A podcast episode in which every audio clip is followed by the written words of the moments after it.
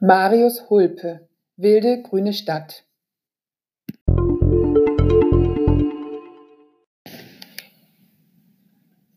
Es ist eine alte Frage, die Marius Hulpe in Wilde grüne Stadt neu aufwirft.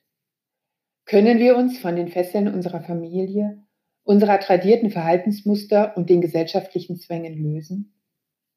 Die Antwort ist keine einfache. Und der Autor macht es seinen Figuren nicht leicht.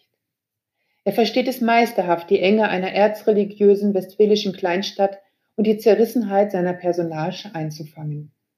Es sind leidvolle Erfahrungen und vergeblich sucht man das Unbeschwerte von Liebe, Geborgenheit und Familiensinn. Stattdessen ist der Kampf, den Resa und Clara kämpfen, ein aussichtsloser. Resa, der aufgrund von Ungehorsam in der persischen Armee 1960 als Spion nach Deutschland geschickt wird. Er macht Abitur, absolviert ein Agrarstudium und sendet regelmäßig alles, was er zu technischen Innovationen finden kann, in die Heimat. Dort wird die Stimmung immer angespannter. Und als der Schah gestürzt wird, weiß Resa, dass es kein Zurück für ihn gibt und genau genommen auch kein Vorwärts. Denn alles, was ihn ausmachte, verschwindet mit dem Sturz der alten Gesellschaft in Persien. Da hilft ihm auch nicht, dass er mit Bettina verheiratet ist und mit Clara zusammenkommt, sich schließlich noch einmal verliebt und dabei eine kinderreiche Spur hinterlässt. Seine Frauen kommen aus deutsch-katholischer Kleinstadtpiefigkeit, die sich wie eine unsichtbare Haut über sie gelegt hat. Clara, die in der Kirschner Werkstatt ihres Vaters Willi lernt und dessen Nachfolger antritt, muss nicht nur mit dem zunehmenden Protest gegen echten Pelz zurechtkommen. Vielmehr muss sie, die ihr Herz immer an Ausländer verschenkt und am Ende mit zwei unehelichen, halbdeutschen Kindern, Sheva und Niklas, dasteht, mit dem gesellschaftlichen Erbe ihrer Eltern und dem Wunsch, frei und unabhängig zu sein, fertig werden.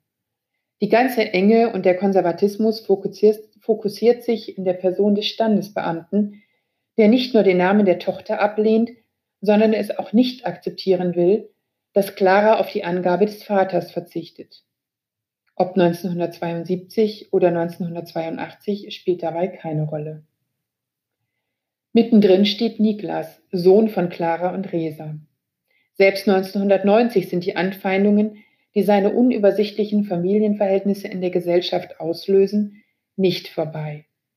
Die Mutter, hin und her gerissen zwischen dem Wunsch, ein irgendwie intaktes Familienleben zu führen und trotzdem frei und selbstbestimmt zu sein, Oma Bertha, die einst über ihre unkonventionelle Tochter entsetzt war und jetzt nur noch vor sich hin lacht, Vater Resa, der inzwischen im entfernten Berlin lebt, Niklas kaum zu Gesicht bekommt und ihm die anderen Geschwister vorenthält, die rebellische große Schwester Sheva, deren Vater ein Rumäne ist, und Niklas selbst, äußerlich eindeutig nicht rein deutsch, werden misstrauisch beäugt, gemobbt und beleidigt.